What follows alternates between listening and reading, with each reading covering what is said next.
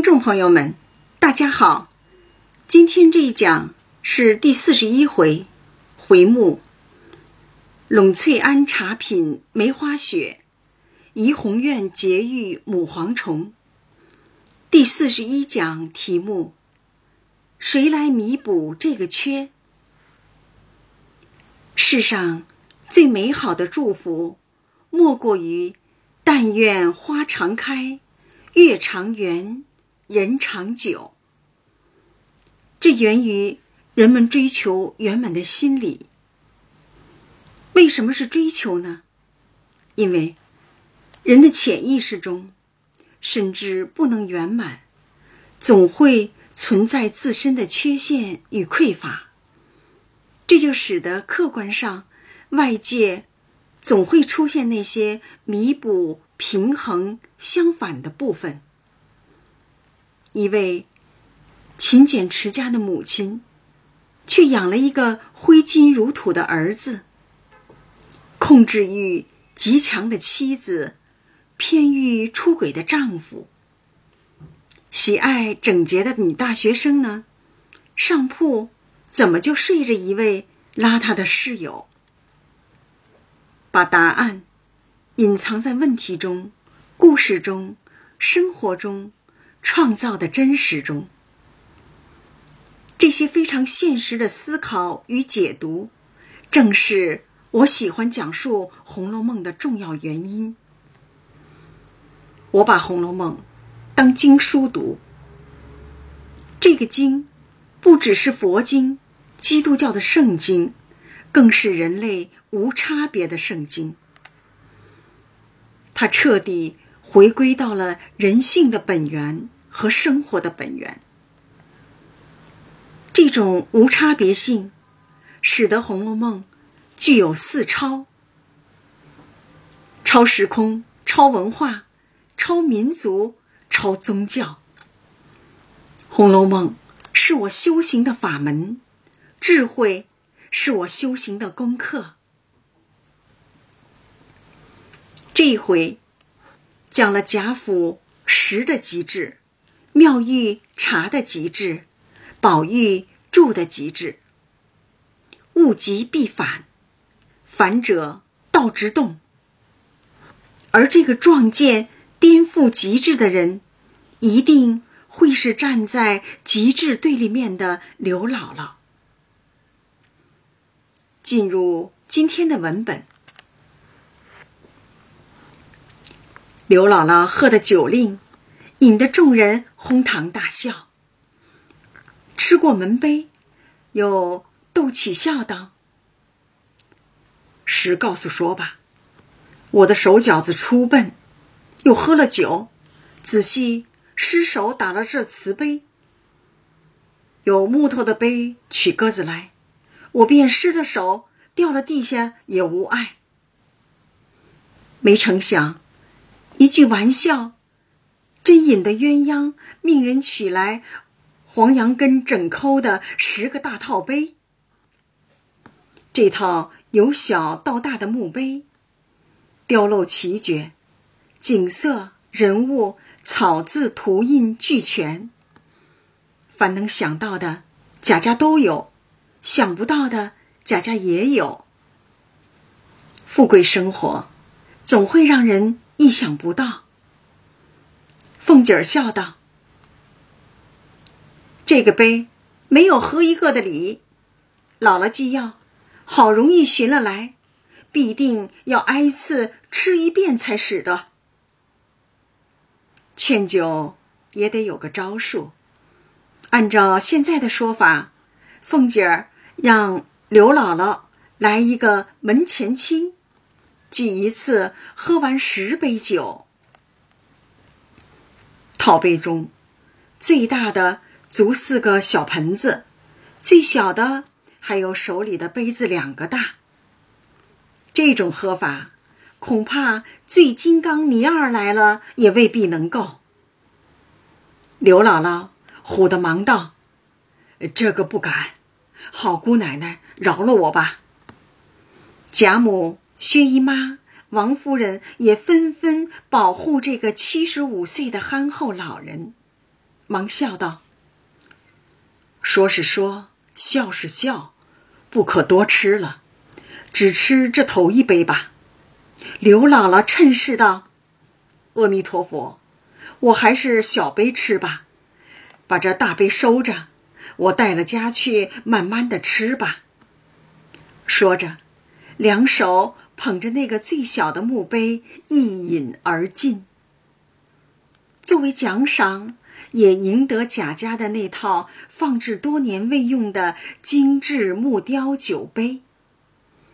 这一舍一得。却在不经意的玩笑中完成了。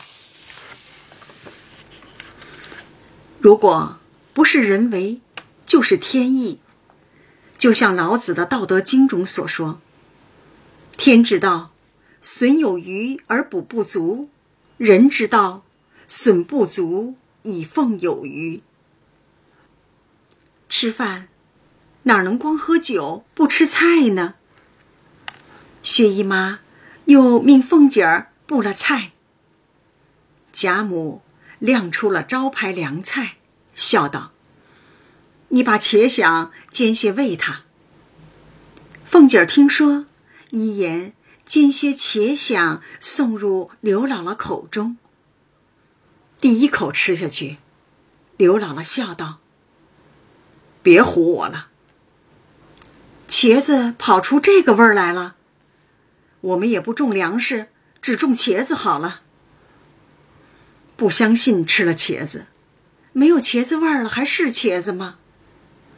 众人一致确认是茄子后，刘姥姥诧异道：“真是茄子，我白吃了半日。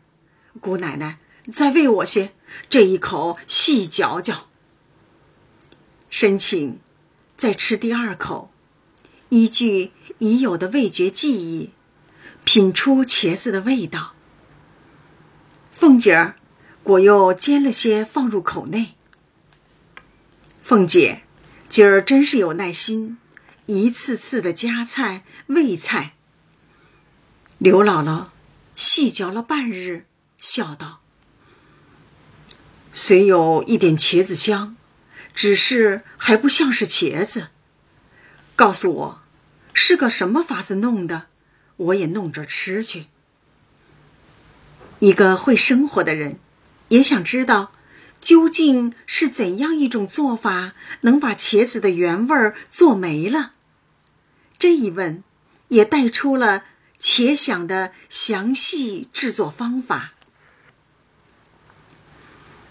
凤姐儿笑道：“这也不难。”你把才下来的茄子，把皮切了，只要净肉，切成碎丁子，用鸡油炸了，再用鸡脯子肉、并香菌、新笋、蘑菇、五香腐干各色各色干果子，俱切成丁子，用鸡汤煨了，将香油一收，外加糟油一拌。盛在瓷罐子里封严，要吃时拿出来，用炒的鸡瓜，也就是鸡腿上的肉，一拌就是。刘姥姥听了，只摇头吐舌：“我的佛祖，都得十来只鸡来配它，怪到这个味儿。”且想这道菜，制作精细，工艺复杂。首先是主辅食材搭配复杂，主料茄子，辅料鸡脯子肉、香菌、新笋、新笋、蘑菇、五香腐干各色干果子、鸡瓜，也就是鸡大腿等等，超过十种。其次。是用油调制复杂，用鸡油炸，用那个鸡油炸，用香油收，用糟油拌。一道菜用了三种油。三百年前，贾家就讲究到调和用油，如果再加上后面制作点心用的鹅油和奶油，仅这一回就出现了五种油，涉及动物油和植物油、炒菜用油和制作点心用油。如此讲究，就是放在今天也是一种奢侈。最后，制作工艺复杂，要经过切、炸。煨、收、拌、封存、再拌七道工序，这么多种辅料，这么多道工序，喧宾夺主，已没有了主料的新鲜和特有的味道，失去了本色，这还是茄子吗？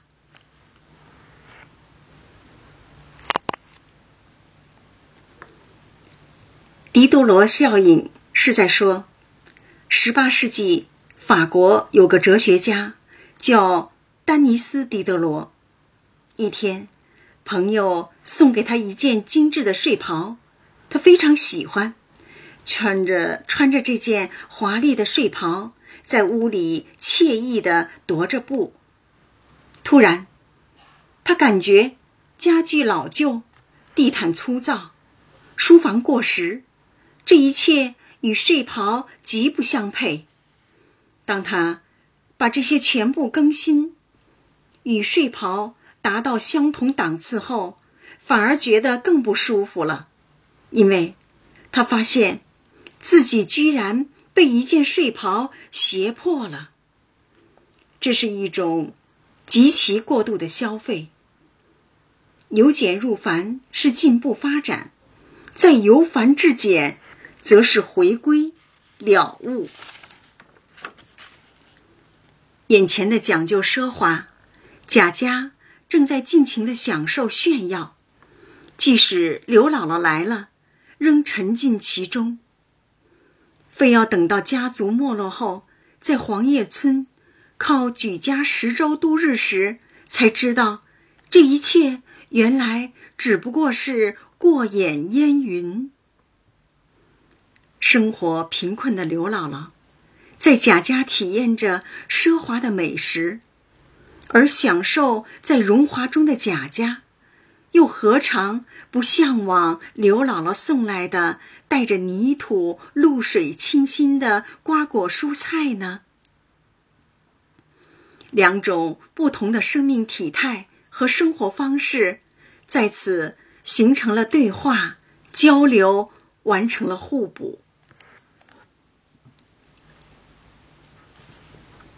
藕香榭的姑娘们开始演奏，只听得箫管悠扬，笙笛并发，正值风清气爽之时，那乐声穿林渡水而来，自然使人神旷神怡心旷，使人神怡心旷啊！刘姥姥听见这般音乐。且又有了酒，越发喜得手舞足蹈起来。宝玉因下席过来，向黛玉笑道：“你瞧刘姥姥的样子。”黛玉笑道：“当日圣乐一奏，百兽起舞，如今才一牛儿。”众姐妹都笑了，把刘姥姥比作牛，比作动物。刻薄人说刻薄话，这就是黛玉。贾母带着大家散步游玩，随携了刘姥姥至山前树下，盘桓了半晌，又说与他：“这是什么树？这是什么石？这又是什么花？”刘姥姥一一的体会。贾母。为刘姥姥当起了向导和解说员，此刻没有了贫富与尊卑，有的是两个老人的真诚、热情和体恤。这场景温馨感人。忽见奶子抱了大姐儿来，这是凤姐儿的女儿，一岁多，还没有取名字。大姐儿抱了一个大柚子玩儿，忽见板儿抱着一个佛手，便也要佛手。丫鬟哄她取去，大姐等不得，便哭了。富家女子娇生惯养，凡想要的东西就必得到，得不到就哭闹。众人忙把柚子与了板儿，将板儿的佛手哄过来与他才罢。如果以得到作为满足的标准，以后的人生会徒增许多烦恼，受许多苦。板儿。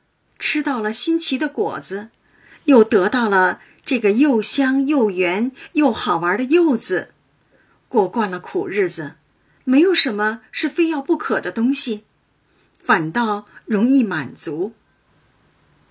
第六回中，说到王姓祖上的一个小京官，贪势力，与凤姐之祖王夫人之父认识，连了宗，认作侄儿。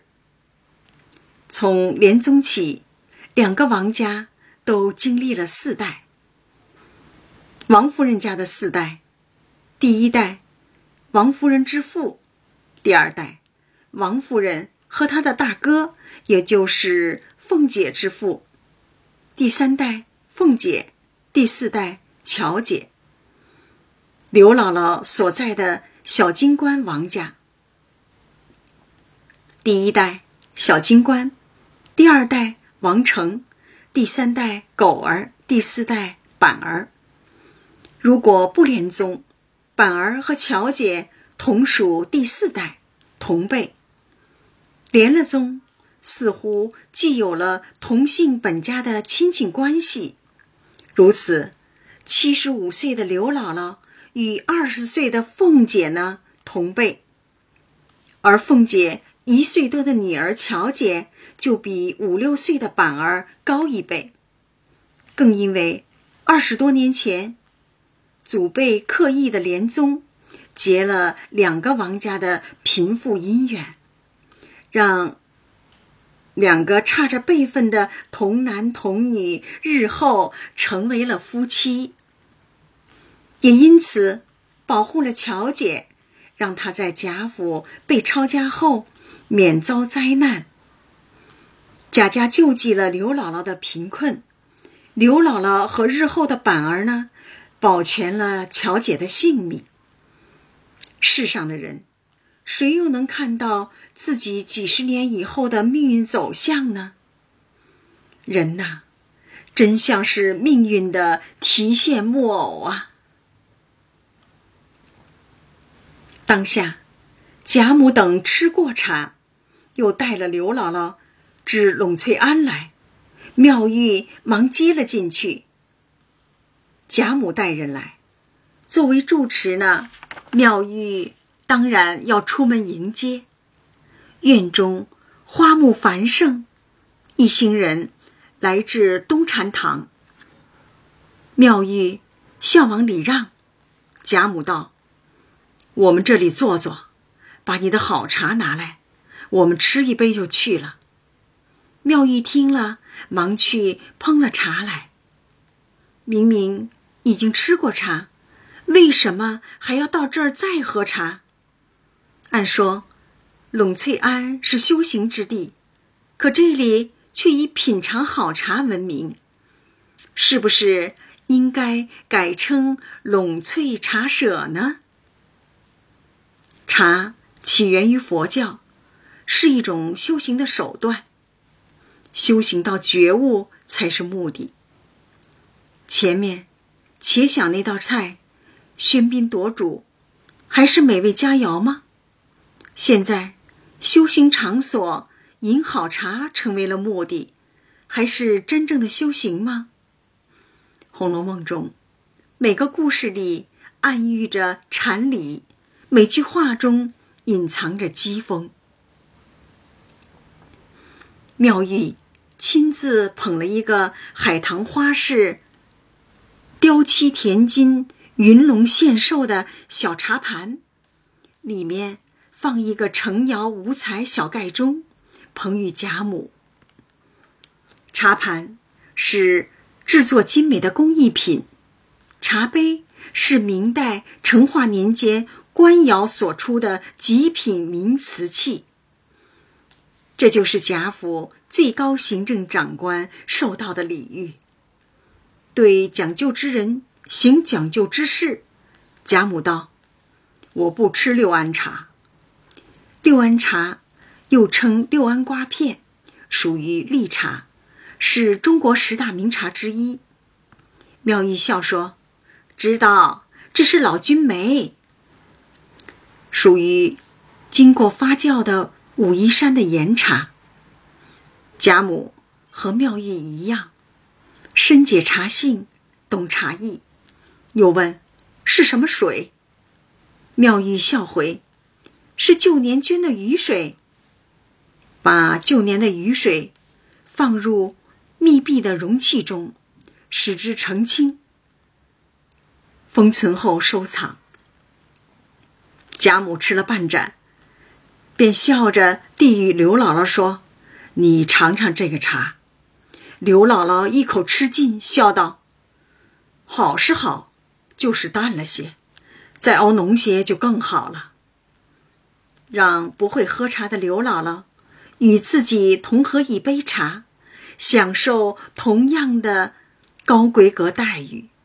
贾母没有分别心，众人都是一色。官窑脱胎甜白的那个盖碗儿，这是一种名贵的茶具，可比不上贾母用的极品茶具。在妙玉这儿，是见人下菜碟儿。妙玉把宝钗和黛玉拉入耳房内，宝玉悄悄的随后跟了来。要为这两个品味最高的闺蜜开小灶，那贾母还不是享受最高待遇的人了？宝钗坐在榻上，黛玉便坐在妙玉的铺团上。妙玉自向风炉上扇滚了水，另泡一壶茶。宝玉看出了端倪，偏你们吃提己茶呢？何止是妙玉如此？现实中，我们不常常是有分别、有选择的约会吗？与聊得来的人谈天说地，与懂茶的人品茗切磋，与投脾气的人外出旅行。其实，很多情况下，我们做不到贾母的无分别，反而更像妙玉的有分别。只是程度不同而已。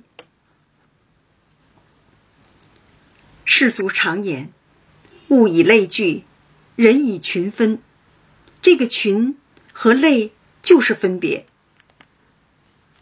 妙玉整天在栊翠庵东禅堂的蒲团上打坐、诵经、冥想，目的。就应是为了觉悟，修成这颗无差别的心。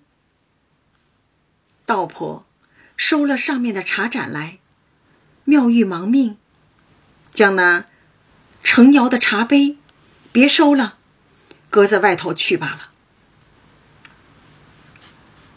宝玉会意，只为刘姥姥吃了，她嫌脏不要了。很久以来。每每读至此，总在埋怨妙玉不该如此洁癖。一个文墨极通、经文已烂熟于心，又常年在坎内修行的人，怎么就不能自觉修正呢？人的自自觉和醒悟，是仅次于生死的大事，而自觉又因着人的本性的执着与固执。很难实现，所以人体自身和天道就会刻意安排自我极致人格的对立面出现，使其达到平衡、弥补、完整。这两种人格通过相生相克，达到自我人格和社会整体的和谐。换种说法，洁癖的妙玉吸引了刘姥姥来做客，用他的精致的茶杯喝他的极品的名茶。修行的实质，就是要把你最在乎的东西颠覆掉、舍弃掉、破坏掉，帮你回到平淡的生活本身，返回并守住自我的初心。又见妙玉，另拿出两只杯来，一个旁边有一耳，杯上镌着“班袍甲”。三个立字，后有一行小真字，是晋王凯真丸，又有宋元丰五年四月眉山苏轼建于秘府一行小字，妙玉便斟了一甲，递与表宝钗。这个葫芦形的茶杯，被近代富豪王凯收藏过。被宋代文豪苏东坡鉴赏过，经名家过手，更显隐气的珍贵。那一只形似钵而小，也有三个垂珠篆字，镌着“点西桥”。妙玉斟了一瞧，与黛玉，这是用犀牛角。做成的茶杯，犀牛本就本就是稀有动物，犀牛角做成的茶杯呢，则更金贵，物以稀为贵。仍将前番自己常日吃茶的那只绿玉斗来斟与宝玉。宝钗、黛玉用的是平常不使用。仅供珍藏、观赏的茶杯，宝玉用的是妙玉平常使用的玉茶杯。前者享受贵客待遇，后者享受俗客待遇。当然，这个俗客不是一般的俗客。谁会轻易让别人用自己的杯子喝水呢？宝玉笑道：“常言世法平等，他两个。”就用那样古玩珍奇，我就是个俗气了。世法平等，无有高下，是《金刚经》中的句子。宝玉在点醒开示妙玉，妙玉不以为然。这是俗气，不是我说狂话，只怕你家里未必找得出这一个俗气来呢。看。连宝玉的家都看不起，执迷于自我的这些茶具收藏中。妙玉今天像是珍品展示会，是像他的那个呃藏品的展示会一样。最后又拿出了一件十分讲究的整雕木根大海，既是那种大海碗，笑问。你可吃得了这一海？宝玉喜的忙道：“吃得了。”妙玉笑道：“你虽吃得了，也没这些茶糟蹋。岂不闻？一杯为品，二杯既是解渴的蠢物，三杯便是引牛引骡了。你吃这一海，变成了什么？”妙玉精于茶艺。而不是茶道。己所不欲，勿施于人；己所欲，亦勿施于人。自己做不到，不要求别人做到；自己做到，也不要去要求别人做到。自己喜欢，极懂品茶，要允许、接纳、包容别人不喜欢、不懂得品茶。妙玉执壶，指向海内斟了约有一杯。宝玉细吃慢品，赏赞不绝。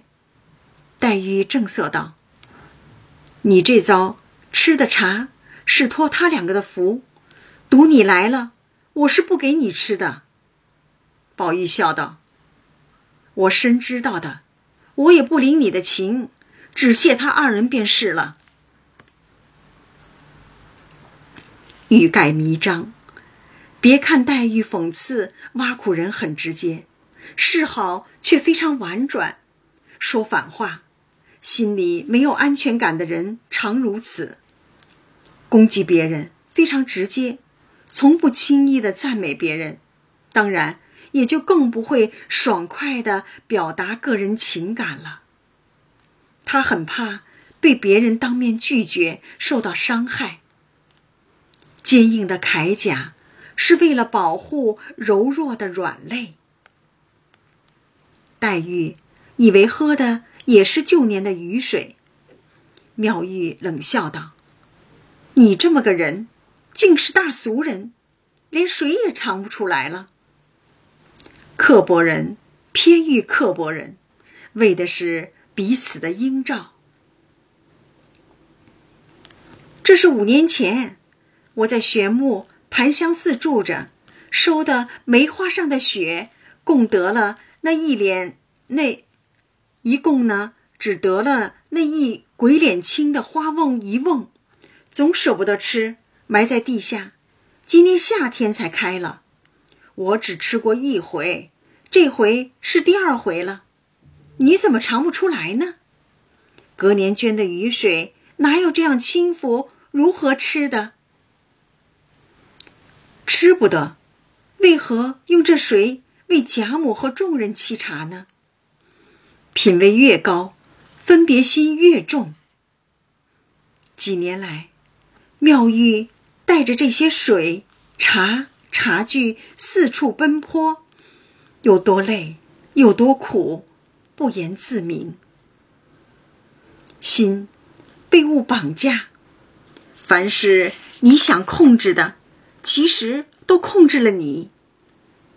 黛玉知他天性怪癖，不好多话，亦不好多做。吃完茶，便约着宝钗。走了出来。孤傲、怪异、洁癖之人很难交到朋友。宝玉提议，将那成化窑茶杯给那贫婆子，她卖了也可度日。宝玉替两个人着想，既体恤刘姥姥的贫困，又同情妙玉的执迷。妙玉点头说道。这也罢了，幸而那茶杯是我没吃过的，若是我吃过的，我就砸碎了也不能给他。你要给他，我也不管你，只交给你，快拿了去吧。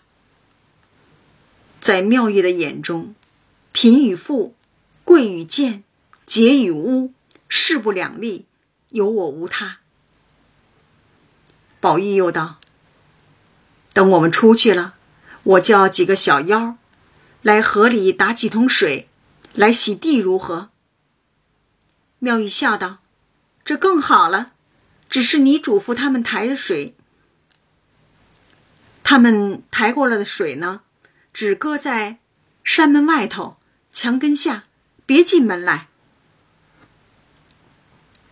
贾母已经出来要回去，妙玉亦不甚留。送出山门，回身便将门闭了。刘姥姥用过的茶杯要丢弃，众人踩过的地面要冲洗，那众人坐过的椅子怎么处理？众人呼出的废气又怎么办？如此计较下去，最痛苦、最受伤的是妙玉自己。据说，如果。在南极动手术后，不需用消炎药，因为那儿太冷，没有细菌，所以不会发炎。可是没有细菌的地方，也不适合人群长期居住。人与细菌的关系也是相生相克。对于一个修行的人，茶喝得再精都不是目的，茶是用。道士体，以用显体，重要的是，通过喝茶参禅悟道，参透出对生命的关照。人远比茶、比水、比杯、比盘、比物重要的多。这才是人性本位，与拜物教、拜金主义正相反。妙玉有他的不得已，他是因为自幼身体有病而被迫出家，不是因为有佛缘、有慧根而出家，所以没有削发。研习茶艺和园艺，就是他的生存方式，也因此与世隔绝，成为孤家寡人。对于这样的自闭者，宝玉反而有极大的忍耐和包容。真是，出家人未必六根清净，在家人未必六根不净。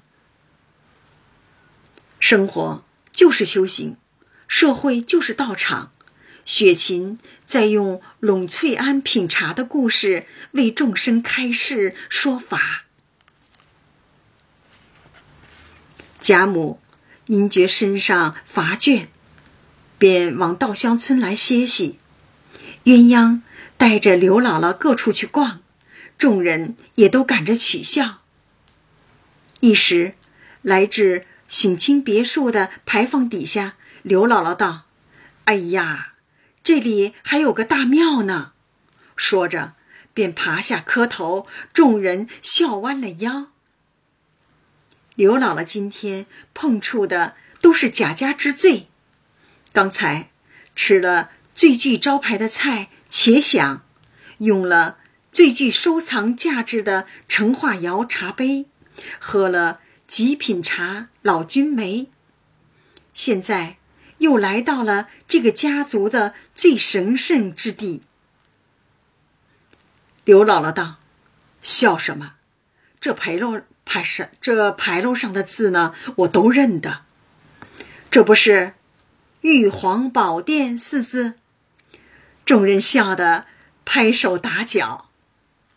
刘姥姥轻易的就把牌坊的名字给改了。早在第五回，宝玉梦里就有这种，就有了这个牌坊，叫太虚幻境。名字不过就是个称谓，没那么重要。刘姥姥。觉得府内一阵乱响，忙拉着个小丫头要了两张纸就解衣，快憋不住了，要在这里解手。在众人看来，这可是大不敬、冒犯、颠覆神圣之地。不知者不为过，众人又是笑又忙喝他，这里使不得，忙命一个老婆子带了东北角上去了。可是，就是无知者才无畏，才敢于冒犯。如果是一个小童，马上就地解决了。去俄罗斯，看到一尊高大的普希金塑像，头顶、肩膀、手臂上落着许多鸽子。我问导游：“会不会落上许多鸽子粪呢？”导游回答：“当然会。”所以，经常会有工人去清理。对于鸽子，塑像和树枝没有什么两样，都可以栖息。有多少几千年前曾繁华神圣的宫殿，现在变成了废墟，野草丛生，任人践踏。在巨大的宇宙时空中，这些建筑物。显得多么渺小，哪有重要性可言呢？文化有极强的地域性，身体也是。刘姥姥今天的饮食，导致了脾胃不和，通泄起来，蹲了半日方完，急促撤来，从那个厕所出来啊，只觉得。眼花头眩，辨不清路径，只得随意穿林过水，见有一房门，便进来。迎面，一个女孩满面含笑迎了出来。刘姥姥跟她说话，女孩不答，便赶来拉她的手，扑通一声，便撞到了板壁上，把头碰得生疼。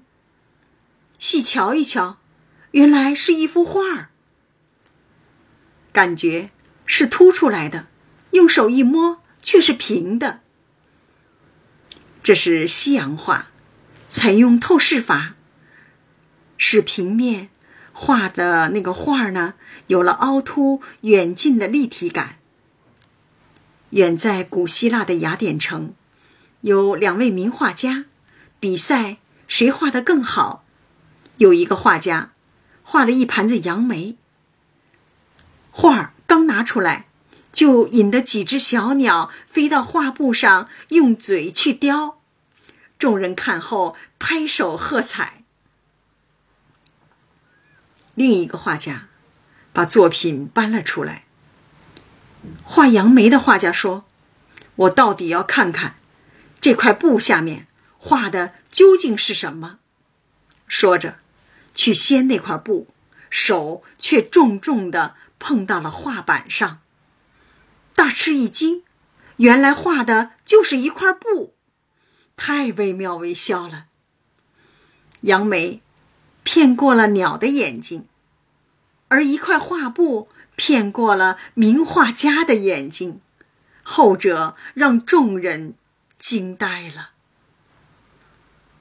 这就是画家们创造的一种真实的假象。一转身，方得了一个小门，门上挂着葱绿撒花软帘。刘姥姥先连进去，抬头一看，锦笼纱罩，金彩珠光，左一架书，右一架屏。刚从屏后得了一门转去，只见他亲家母从外面迎了进来，向他问话，不还言，只是笑。刘姥姥笑道。你好，没见过世面，见这园子里的花好，你就没死活带了一头。他亲家也不答，便心下突然想起，常听大费大富贵人家有一种穿衣镜，这别是我在镜子里头的吧？说毕，伸手一摸，再细一看，可不是，四面。雕空紫檀壁板，将镜子嵌在中间。不只有这面背后涂着水银的玻璃是镜子，读过的一本书，遇见的一个人，碰到的一件事，都可以成为照见自身的镜子。为大观园的听众讲妙玉，为扮演妙玉的乐舞演员讲妙玉。说到喝提起茶这段呢，自以为有宝玉的豁达，宝钗的圆融，黛玉的优雅，因为喜欢有共鸣，一直沾沾自喜。可镜子永远是客观的映照。这次讲述到这里时，突然发现，其实我最像的还是妙玉。从小到大。总愿意独处在自我整洁的小天地中。出差时，把办公室桌上摆放的用具全部收到柜子里。回来上班时再拿出来。反思这种行为的背后，还不是嫌弃别人，怕弄脏弄乱了我的东西。这种洁癖对同事对自己都造成了伤害。真的好感激曾经的同事们，从未当面指责过我。他们忍耐了我的怪癖，在喜欢的人那里看见自己的优点，在讨厌人的那里，在你讨厌的人那里呢，看见自己的缺点，看见是自省的开始，看见就是修行。摸着镜子，刘姥姥琢磨着如何出去呢？不经意，乱摸之间，奇力巧合，便撞开消息，掩过镜子，露出门来。事已深者天机浅，用意识得到的是心机聪明多烦恼；用潜意识呢，得到的是智慧多自在。刘姥姥又惊又喜，迈步出来，忽见有一副最精致的床帐。这是今天遇到的第四个家家之最。宝玉的卧房，普通人平常根本就不可能进来，如今却被刘姥姥如此轻松，一路绿灯的闯了进来，不是天意又是什么呢？他此时又带了七八分醉，又走乏了，便一屁股坐在床上，只说歇歇。不成望，身不由己，前仰后合的朦胧着两眼，一歪身就睡熟在床上。我在想，如果宝玉看见了这一幕，会怎么样呢？会对刘姥姥发火吗？会把卧具、把床都换掉吗？以宝玉所具有的同情心、恻隐之心、菩萨心肠，当然不会。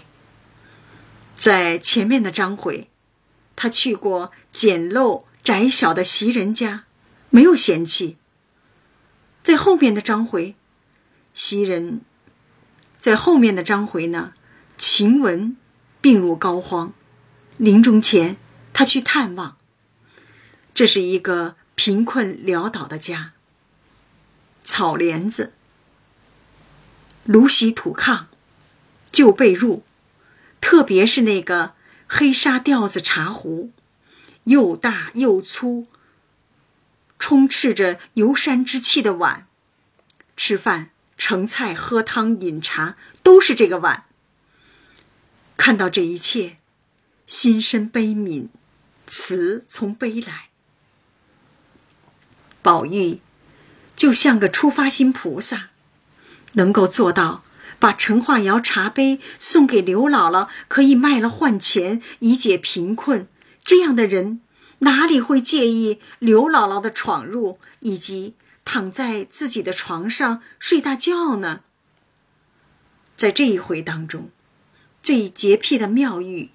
最讲究的宝玉，与最贫穷的刘姥姥，零距离接触，当事人会怎样？读者会怎样？每个人在发表议论时，就已经在其中看见了自己。文学具有的最伟大功能之一，就是让读者关照到自己，对号入座。个人各处搜寻刘姥姥，袭人判断是他醉了，迷了路，顺着这一条路往我们后院子里去了。来到怡红院，一直进了房门，转过几景格子，就听到了鼾声如雷，忙进来，只闻见酒屁臭气，满屋一瞧，只见刘姥姥。手舞足蹈，手舞扎手捂脚的仰卧在床上，不但穿着外衣和鞋子睡觉，还四仰八叉的睡相特别难看，更是制造了严重的室内空气污染。这种闯入、颠覆、冒犯也达到了极致，形成了之最。袭人会生气吗？袭人这一惊不小，慌忙赶上来，将他没死活的推醒。那刘姥姥惊醒，睁眼见了袭人，连忙起来道：“姑娘，我失错了，并没有弄脏了床帐，一面说，一面用手去掸。刘姥姥并不认为自己弄脏了床，她不认为自己把床弄脏了。每个人对脏的标准差异非常大。究竟什么是脏？床单脏了，掸一掸，洗一洗就干净了。灵魂要是脏了，清洁起来可就不容易了。袭人怕宝玉知道，向刘姥姥摇摇手，不叫她说话。点了三四把百合香，置换空气，又收拾屋子，嘱咐她：“你就说，醉倒在山子石上打了个盹儿。”又为刘姥姥倒了两碗茶吃。便带他从前面出去，众人都不理会，也就罢了。海明威说：“生活总会让我们遍体鳞伤，但是那些受伤的地方总会让我们更加强壮起来。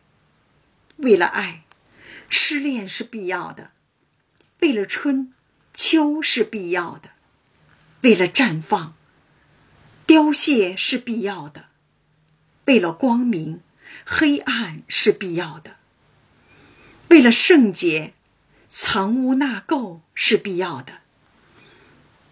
对立面的存在，相生相克，就是为了彼此的成全，最终让我们活出生命体的丰盈与饱满。